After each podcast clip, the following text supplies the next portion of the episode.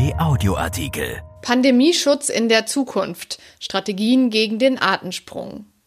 Zwei Drittel aller menschlichen Infektionskrankheiten werden von tierischen Erregern verursacht. Nur mit globalen Lösungen lassen sich künftige Pandemien frühzeitig erkennen und bekämpfen. Von Regina Hartleb. Die Wissenschaft hat es lange vorausgesehen. Es war nur eine Frage der Zeit, wann nach der SARS-Pandemie im Jahr 2002 die nächste Virenwelle die Welt überrollen würde. Forscher warnten in Fachzeitschriften bereits vor 13 Jahren vor SARS-CoV-ähnlichen Viren in Fledermäusen. In Zusammenhang mit der Esskultur exotischer Tiere in China und anderen asiatischen Ländern war schon damals von einer Zeitbombe die Rede. Der Artensprung vom Tier zum Mensch oder umgekehrt ist für Viren ein Klacks. Zoonose nennt dies die Wissenschaft. Viren sind wahre genetische Verwandlungskünstler. Sie können sich in kurzer Zeit wechselnden Umgebungen anpassen und neue Wirte befallen. Rund zwei Drittel aller menschlichen Krankheiten sind solche Zoonosen, schätzen die US Centers for Disease Control, kurz CDC. Ebola, SARS, die Pocken oder Influenza gehören etwa dazu. Bezogen auf neu auftretende Infektionskrankheiten gehen die CDC sogar von einer Zoonoserate von 75 Prozent aus. Überall dort, wo Mensch und Tier in engen Kontakt kommen, herrscht eine gewisse Übertragungsgefahr. Wildtiere, Nutztiere und der Mensch rücken in einer stetig wachsenden Bevölkerung und einer immer enger verzahnten Weltwirtschaft enger zusammen. Landstriche verändern sich durch Rodung, Landwirtschaft und Industrie. Lebensräume verschwinden, Ökosysteme wandeln sich, Lebewesen passen sich an.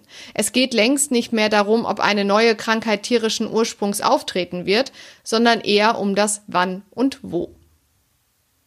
Wir haben also ein globales Problem, das globale Lösungen erfordert.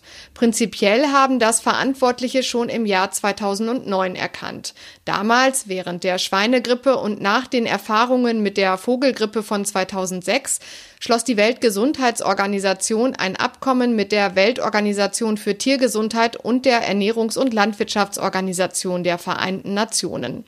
Erklärtes gemeinsames Ziel, die Verhinderung von Zoonosen und die Bewältigung der wirtschaftlichen, sozialen und gesundheitlichen Auswirkungen.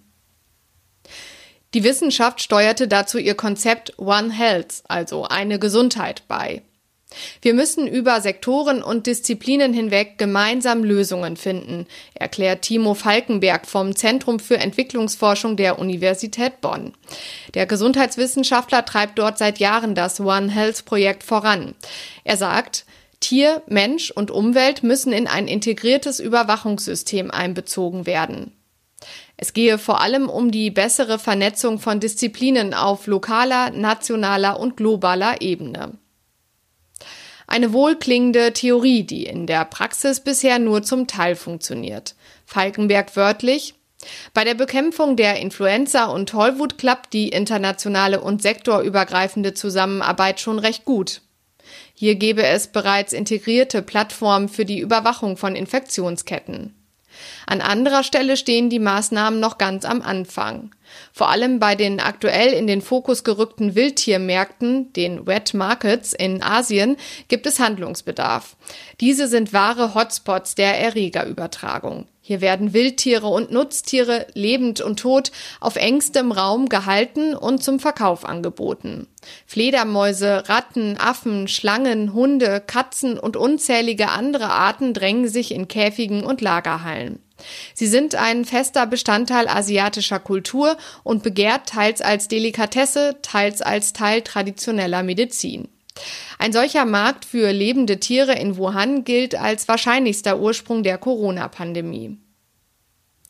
Weniger im Blickpunkt, aber ebenso gefährlich als Auslöser für Zoonosen ist der Buschfleischhandel in afrikanischen Ländern. Schlachtung, Transport und Verzehr von Buschfleisch bergen unzählige Möglichkeiten der Übertragung potenzieller Krankheitserreger. Falkenberg sagt, die integrierte Überwachung solcher Hotspots ist ein zentraler Ansatz von One Health.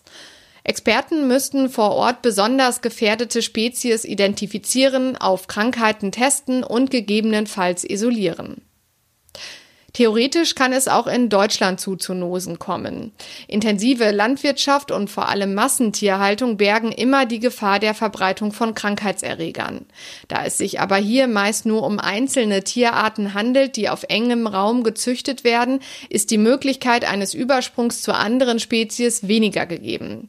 Außerdem gibt es in Deutschland eine regelmäßige Kontrolle und Überwachung der Betriebe durch Behörden.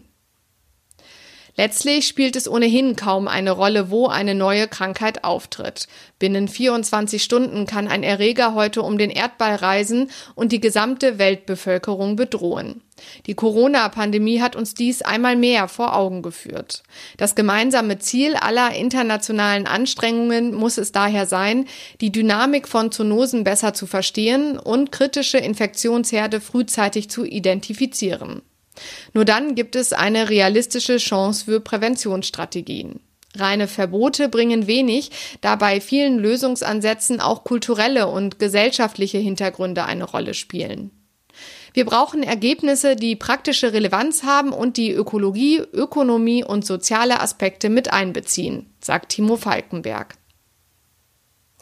Die prophezeite Corona-Zeitbombe ist leider geplatzt. Die Folgen sind nicht absehbar. Pandemien wird es auch künftig geben, daran besteht kein Zweifel. Die Frage ist, ob die Welt dann besser vorbereitet sein wird. Erschienen in der Rheinischen Post und bei RP Online am 7. Mai 2020. RP Audioartikel. Ein Angebot von RP Plus.